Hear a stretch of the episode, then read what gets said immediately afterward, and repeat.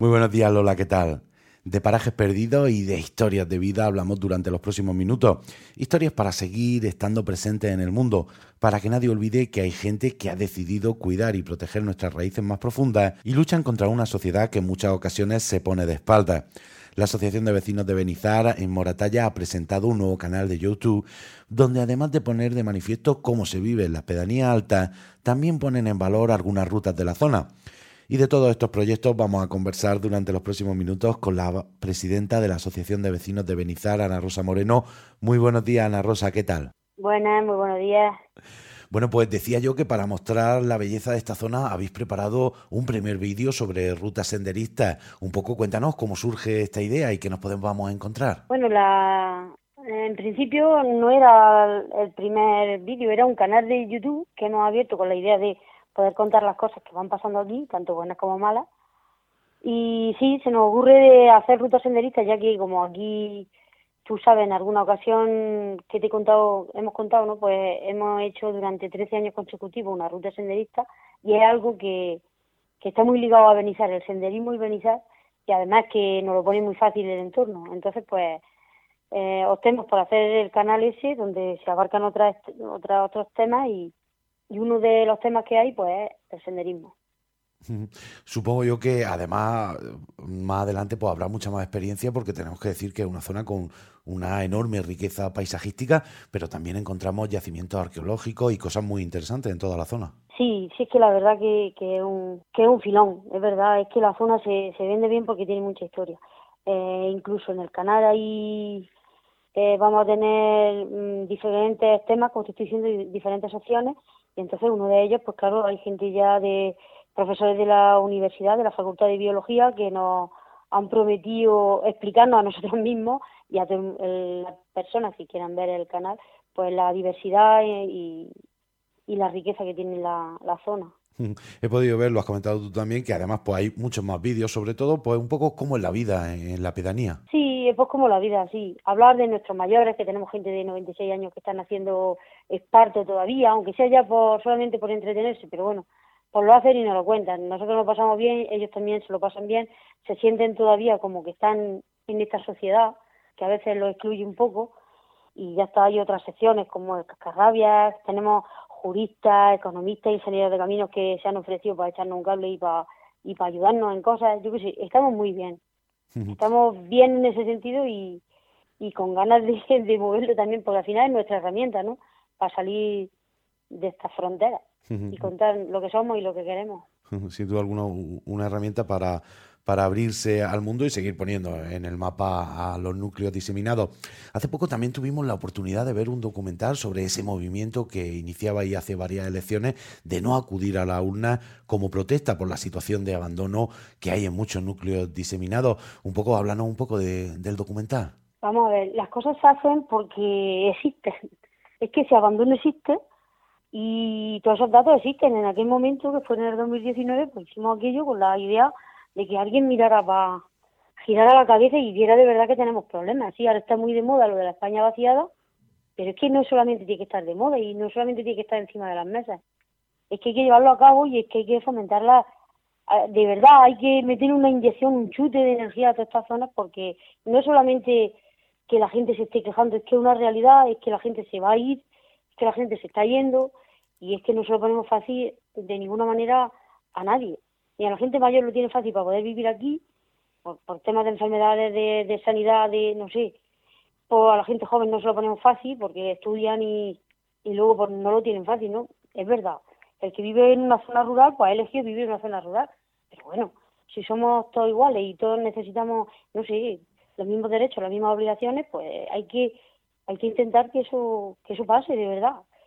Entonces no hay que hablar tanto de la España vaciada, sino que hay que hacer las cosas y, y que, y que surtan y que se vean y que ya está, si nosotros no queremos tanto, queremos que nos dejen vivir. Entonces, pues, ah, que es muy triste que las personas tengan que llegar a estos movimientos para pedir cosas que son nuestras.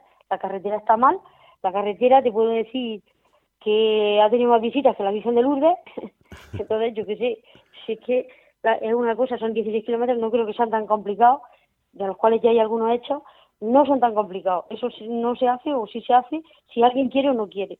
y está visto que a alguien pues, pues, le está costando decir que sí. Eh, sí, está aprobada, pero bueno, a veces se aprueban las cosas y se hacen cuando Dios quiere, y eso no puede ser. Estamos un poco ahora como limitados por el virus, pero nosotros tenemos que seguir, y ya está. Además nos encontramos en la contradicción de que eh, faltan infraestructuras para llegar a, a, esas zonas, que la gente, como tú bien dices, la gente mayor le cuesta trabajo vivir, la gente joven decide marcharse, pero por otro lado nos, encontramos como que se vende como un filón turístico. Esa contradicción siempre está muy presente. Mira, eh, es que lo que la zona tiene por naturaleza es que lo tiene. Y eso, por suerte, no se lo puede quitar nadie. Mm, sí que es verdad que no se promueve, ¿no? Pero bueno, pues aquí estamos los que los lugareños y hay mucha gente joven, como te he dicho, que estudia, pero que aún así siguen ligados aquí. Parte del canal, por ejemplo, hay gente que eh, lo va a llevar gente que vive en Murcia. Eh, hay gente que tiene entrevistas con sus profesores de biología y son gente que no viven en Benizar, que vienen, están muy ligados aquí, tienen sus casas, historias, pero viven fuera. Entonces, por eso te digo que si la riqueza más grande que tenemos aquí el entorno natural y la gente que vive en ella. Y las administraciones pues se tendrán que ir dando cuenta que, que es que llevamos razón, no estamos diciendo, no estamos pidiendo subir a la luna. Lo he dicho muchas veces ya pues cuando me vi, me había invitado, ¿no? Pero es que, que estamos pidiendo algo, algo que por derecho nos corresponde, ¿no? Tenemos una carretera que está fuera de ley, fíjate tú, está fuera de ley más de 30 años y no pasa nada. No pasa nada, aquí parece que aquí nos lo tenemos que tragar tú y ya está no sé, pues hacer una carretera de tercera, que fíjate tú lo que estamos pidiendo, no una autovía. Pedimos una carretera de tercera, donde pueda circular una ambulancia con normalidad sin tener que salir y sacar una rueda afuera, o los camiones de las empresas, o los proveedores, o los niños que van al cole, o las personas que van al médico, o yo Si es que es simplemente para tener una vida normal.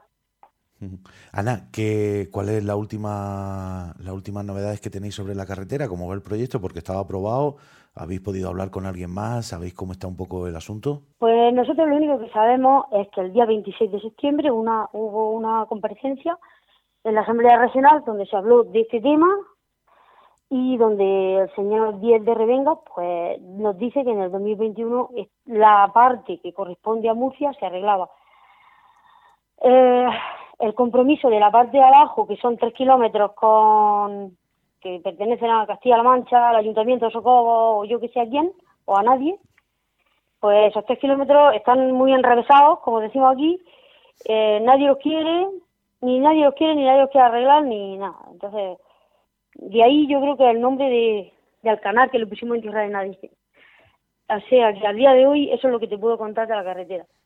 Las promesas del 2021 y el trofeo de abajo, las ganas y, la, y el compromiso de que van a hacer algo todos, pero que no terminan de hacerlo.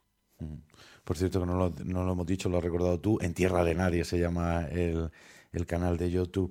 Y ya por último, Ana, estamos un poco, se están rebajando la, las limitaciones que tenemos, ya se puede viajar entre, entre municipios dentro de la región de Murcia, Benizar también una fuente de turismo rural, un poco cómo está la situación, empieza a haber reservas, veis que empieza a haber movimiento, que la gente empieza a acudir con este levantamiento de los confinamientos perimetrales de los municipios. Pues sí, además, mm, los bares aún no, hasta que no abran dentro no, porque tú sabes que... Claro, con, 5 o 6 grados, 7 grados, para, para estar en una terraza no da mucho gusto ahora mismo. Sí, entonces los bares sí sabemos que van a esperar un poco, no pasa nada y ya está. Pero el turismo rural también es, algo muy seguro, porque tú sabes que la gente viene, las casas están en condiciones y entonces pues la gente viene, se encierra en sus casas o se da un paseo, que es prácticamente lo que estamos haciendo todo el mundo.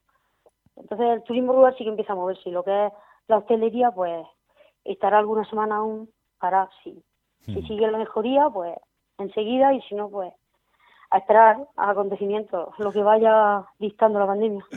No nos queda otra, la, situación Ana, así lo exige.